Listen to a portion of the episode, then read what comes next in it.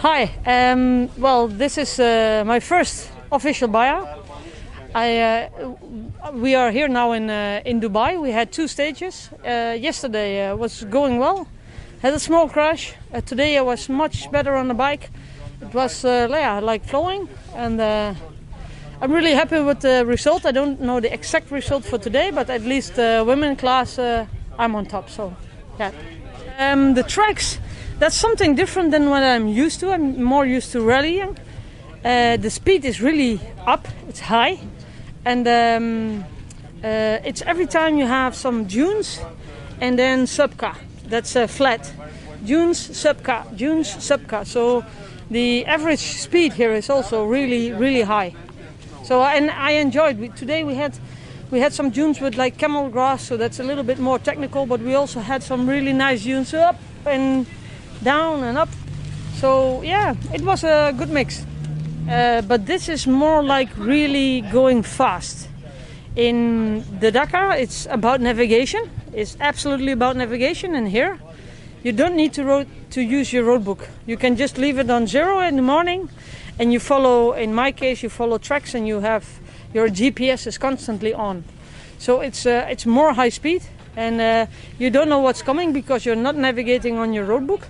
So it's really paying attention, and of course, yeah, the, the high speed. So Das war Miriam Pohl, die Siegerin in der Motorrad-Damenwertung bei der Baja Dubai. Die hat euch da einen atemberaubenden und auch ein bisschen atemlosen Zusammenschnitt des Tages gegeben. Es sei eine sehr schnelle Wertungsprüfung gewesen, ganz anders als die Piste vom gestrigen Tage und auch ganz anders, als sie es selbst beispielsweise von der Rallye Dakar gewohnt sei. Heute hätten sich Dünen und schnelle Plateaus abgewechselt und dazu hätte es noch einige Passagen mit Kamelgras drin gegeben, was die Fahrerei noch einmal sehr technisch anspruchsvoll gemacht hätte. Die Navigation sei weitestgehend wurscht gewesen. Das Roadbook hätte man einmal genullt und dann nie wieder anschauen müssen, wenn man nur nach GPS fahre. Aber trotzdem sei das heute eine ultra schnelle Etappe gewesen und deswegen ausnehmend anspruchsvoll. So beschreibt Miriam Pohl, die 39-Jährige aus den Niederlanden, die bereits im Alter von vier Jahren mit dem Motorradfahren begonnen hat, den heutigen zweiten Tag bei der Baja Dubai. Und es ist ein Tag, der es in sich gehabt hat, sowohl bei den Autos als auch bei den Motorrädern. Motorrädern stellt sich das Geschehen heute beinahe noch einmal komplett auf den Kopf.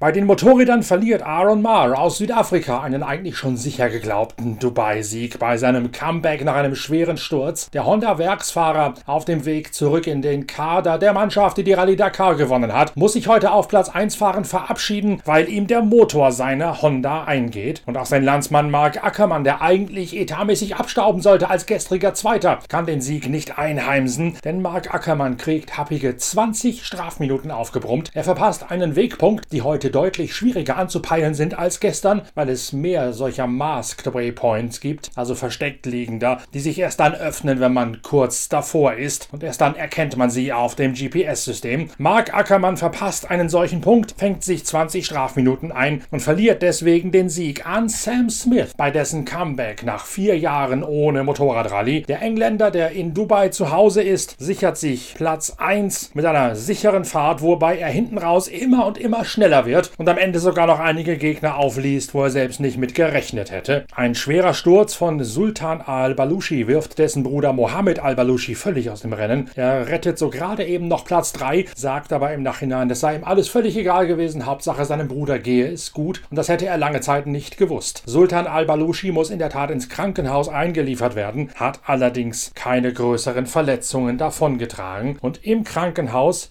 trifft er Adam Skalaunschnitsch. Das ist jener Privatfahrer aus Litauen, der bei der Rallye Dakar noch die Kistenfahrerwertung für Einzelkämpfer gewonnen hat. Hier muss er bereits nach dem ersten Tag aussteigen, denn so sagt er, 30 Kilometer vor dem Ziel sei er in ein Loch gesprungen und abgeworfen worden. Okay, uh, so first day yesterday, I ride in the international Dubai Baja for first time. And really enjoying the track. It was really nice. And when they left uh, 30 kilometers till the finish, I have a big crash. I jump in the into the uh, hole, and my back stuck like completely in the uh, sand wall. But yes, I, I fell out. After that, I finish, uh, managed to fin- reach the finish, but after that, the doctor said that I need to go immediately in hospital, and uh, yeah, of course I didn't want to. So I was really sad about that. My race is over, and in the hospital I have uh, some uh, small fractures in my knee and also in my face. So I don't know now how long I should uh, be without the bike, but when I back home to Lithuania, I will know more.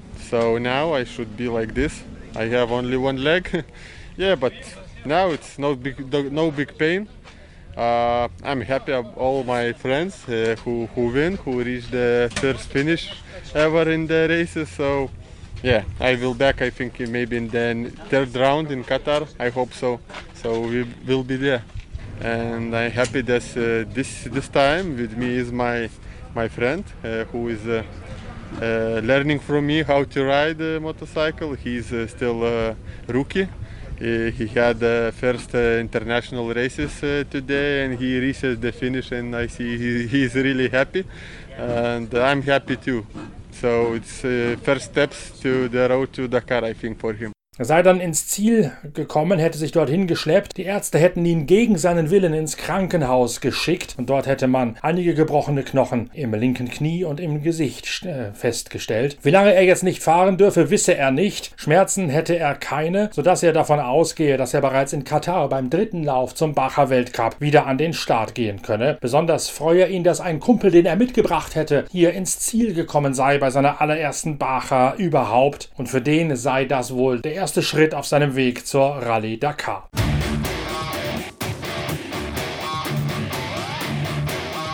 Bei den Autos scheint gestern Abend schon alles klar. 21 Minuten der Vorsprung, den Yazid Al-Raji mit Michael Orr mitbringen in die zweite Etappe hinein. Auf Rang 2 Yazir Saidan, auf Platz 3 Khalid Al-Kwasimi, zwei Allradler vor einem Buggy und Yazid Al-Raji muss in der Tat den Vorsprung eigentlich nur noch verwalten. Doch weil die Strecke heute völlig anders ist als gestern, tut auch der sich einigermaßen schwer damit. Yazid Al-Raji kommt nur schwer in einen Rhythmus hinein und riskiert einige Male sogar Fahrten nur auf zwei Rädern, weil das Auto an der Grenze zum Kentern über die Dünen fliegt. Michael Orr, der Beifahrer, wird hinterher resümieren, dass der Sieg zwar nicht am seidenen Faden gehangen hätte, aber doch schwer erkämpft worden sei. So happy to finish first position in Dubai. Uh, today we had good day, no mistake. Good clean driving from Yazid was still a very difficult stage, same area like yesterday, so very rough and difficult. Um, and to open the road okay is some motorbike in the front but many times we go a different place so we we start with clean desert but uh, no mistake from my side and enjoy the navigation. Was more I think hidden waypoints today. Um, a few places you need to focus a lot on the direction you go but everything was working good and we arrived Das sei ein raues, schweres Gelände gewesen. Sie hätten eröffnen müssen, zwar hätte man einigen Spuren der Motorräder folgen können, doch des Öfteren hätten die Autos eine andere Route über die schwierigen Dünen nehmen müssen als die Motorräder, sodass Orr und Al-Raji die Spur hätten legen müssen. Es hätte zudem deutlich mehr verdeckte Wegpunkte gegeben, sodass die Navigation in diesem technischen Gelände anspruchsvoller gewesen sei. Yazid Al-Raji hätte keine Fehler gemacht und das sei der Schlüssel zum Sieg gewesen. Dahinter eskaliert ein Kampf um die zweite Position. Khalid Al-Qasimi mit seinem neuen schleswig-holsteinischen Beifahrer Dirk von Sitzewitz ist schon bei den Zwischenzeiten schneller als Yasir Saidan im X-Raid Allradler. Und kurz vor Schluss gibt es dann eine unglaubliche Begegnung. In der riesigen Wüste kommt es zu einem Auffahrunfall zwischen Khalid Al-Qasimi und Yasir Saidan. Dirk von Sitzewitz erzählt, was da schiefgelaufen ist. Heute hat die Strecke ein bisschen mehr Flow gehabt, da sind wir besser durchgekommen. Das war, war besser für unser Auto, also für den zweiradgetriebenen Buggy. Ähm, und dann auf den, den, letzten 30, 40 Meter zum Ende hin, da gab es nochmal richtig Action. Da hat hinter einer Düne in einem Sandloch sich der Saidan aus Saudi mit seinem russischen Beifahrer festgefahren in den Mini mit 4x4. Und wir konnten die hinter der Düne nicht sehen, sind rübergekommen, haben dann versucht noch auszuweichen, haben die hinten rechts in der Ecke ein bisschen touchiert und uns dann selber auch festgefahren, weil er praktisch da an einem Weg rumstand, ohne irgendeine sichtbare Warnung auf der Düne, wie man das eigentlich macht, wenn man so blöde parkt. Naja, dabei sind beide Autos ein bisschen kaputt gegangen, zum Glück nur Deko und Carbonteile. Und als ich dann dabei war, bei uns Sandbleche unterzulegen und unser Auto wieder flott zu machen, hat auch der Seidan sein Auto flott gemacht und ist dann rückwärts, obwohl sein Co-Pilot versucht hat, ihn zu bremsen, voll bei uns hinten nochmal in die Ecke rein. Ich weiß nicht, ob er, ob er das mit Absicht gemacht hat. Also war schon eine ziemlich komische Aktion von ihm.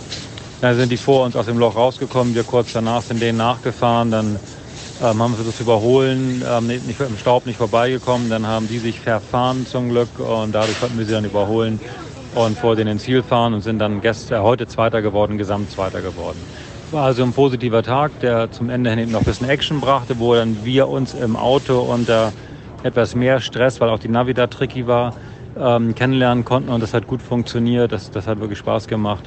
Ähm, war ein Schritt in die richtige Richtung. Und ähm, jetzt wollen wir mal diskutieren, wie wir weitermachen. Ja, was Dirk von Sitzewitz damit meint, normalerweise legt man, wenn man irgendwo stecken geblieben ist, einen Helm oder Vergleichbares auf die vorherige Düne, hinter der man hängen geblieben ist, damit der nachfolgende Verkehr weiß, dass da eine Gefahrenstelle ist. Das ist quasi das Warndreieck im Wüstenrallysport. Da hat Yasir Saidan hier offensichtlich drauf verzichtet. Saidan gilt ja ohnehin als extrem materialmordend. Denkt nochmal zurück an das, was auch in der aktuellen Ausgabe der Zeitschrift Pitwalk steht. Da ist Yasir Saidan ja der Titelheld unserer Geschichte Helden der Wüste. Da seht ihr den Cent Century Buggy von Yasir Saidan auf dem Cover. Und auch da wird schon geschildert, dass Saidan bereits nach drei Tagen seinen sämtlichen Ersatzteilvorrat im Century Team bei der Rallye Dakar aufgebraucht hat. Das ist ein Bestandteil unserer großen Analyse und unseres großen Features über die Überraschungsmannschaft Century Racing schlechthin. Diesen ziemlichen Haut drauf Charakter, den hat Yasir Saidan hier also offensichtlich auch wieder unter Beweis gestellt bei diesem Ringelpiez mit Kollision mit Khalid Al-Qasimi. Letztlich werden also Khalid Al-Qasimi und Dirk von Sitzewitz noch Zweite hinter Al-Raji und Orr und vor dem Bruchpiloten Yasir Saidan.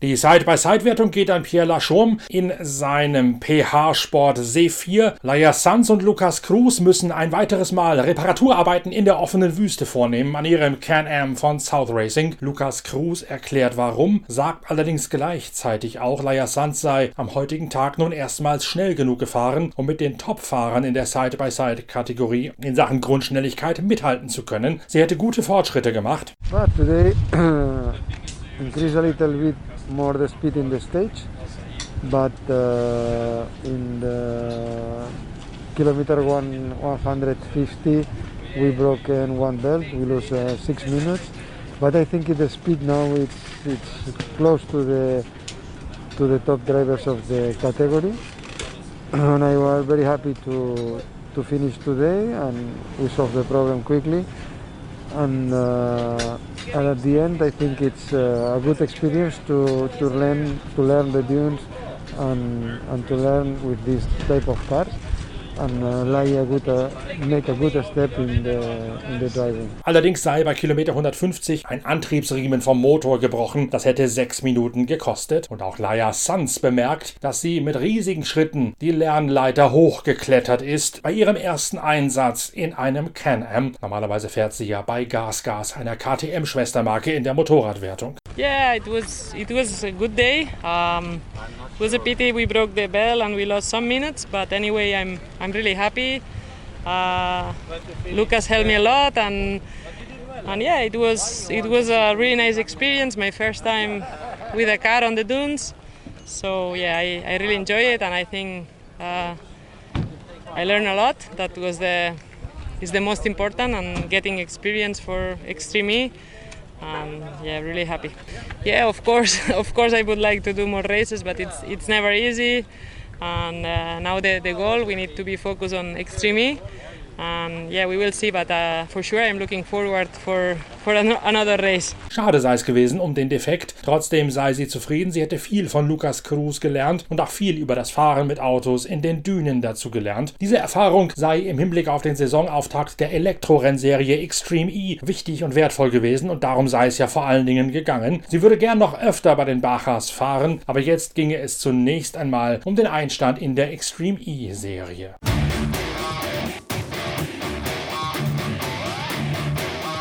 Wenn ihr mehr von diesem spektakulären Tag in der Wüste von Dubai sehen möchtet, dann empfehle ich euch dringend Pitwalk TV einzuschalten. Auf der Internetseite pitwalk.de unter dem Menüpunkt Pit Live und dann im Untermenü Bilder des Tages. Da gibt es schon die ersten Bewegtbilder, die ersten Nachrichtensendungen aus der Wüste, auch mit den Begegnungen von Khalid al-Qasimi und Yasir Saidan mitten im offenen Gelände und auch den ersten Interviews mit den Helden der Wüste gibt es noch viel mehr zu erzählen, auch aus der Motorradwertung. Viel davon haben wir im Bild auf Pitwalk TV und Achtung ebenfalls auf Pitwalk TV als wertvolle Ergänzung zum Sportwagen-Blog in der Ausgabe der neuen Zeitschrift Pitwalk gibt es auf Pitwalk TV bereits das weltexklusiv allererste Video vom ersten Rollout des neuen Glickenhaus Hypercar für die 24 Stunden von Le Mans. Das müsst ihr gesehen haben. Also schaltet schnell ein auf pitwalk.de im Untermenü Pit Live Bilder des Tages. Da läuft Pitwalk TV, ein Beitrag von der Bracha Dubai sowie die weltexklusiv ersten Fahraufnahmen des neuen Glickenhaus für die 24 Stunden von Le Mans. Das ist die ideale Vorbildung für die neue Ausgabe unserer Zeitschrift Pitwalk mit 80 Seiten Rallye Dakar und mit mehr als 10 Seiten Technikvergleich der neuen Hypercars von Toyota und Glickenhaus. Wir hören uns bald wieder mit der nächsten Ausgabe von Pitcast oder sehen uns am Montag wieder mit der großen Zusammenfassung der Baja Dubai. Bis dahin, tschüss, danke fürs Reinhören, euer Norbert Okenga.